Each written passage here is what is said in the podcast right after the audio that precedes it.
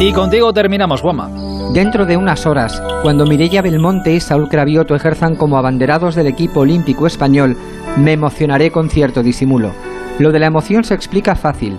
Yo me siento representado por los deportistas de mi país.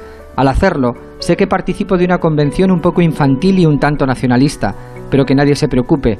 Mi orgullo de pertenencia es extensivo y algo difuso.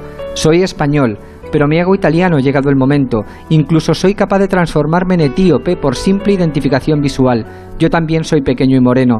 Digamos que mi punto de partida es España, pero luego vagabundeo por el mundo y me emocionan tanto los que llegan en último lugar como las saltadoras de altura suecas. Esto último nunca falla.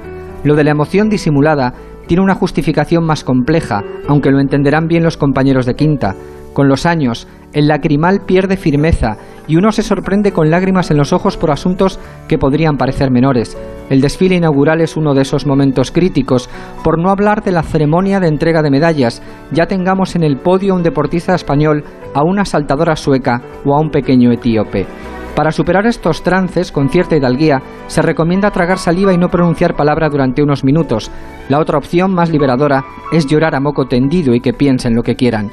¿Cuánto daríamos algunos por participar en unos Juegos Olímpicos, ya fuera en la piel de un entrenador, de un utillero o en la de uno de esos jueces que saben esquivar la jabalina?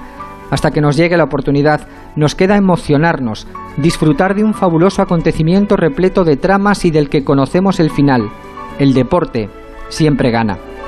Buenas noches.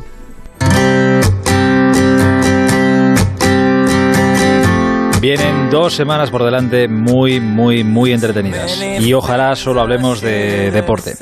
Mañana a las once y media aquí estará Ángel Rubiano para encender el transistor. Os quedáis en muy buenas manos. Hasta entonces, la radio Onda Cero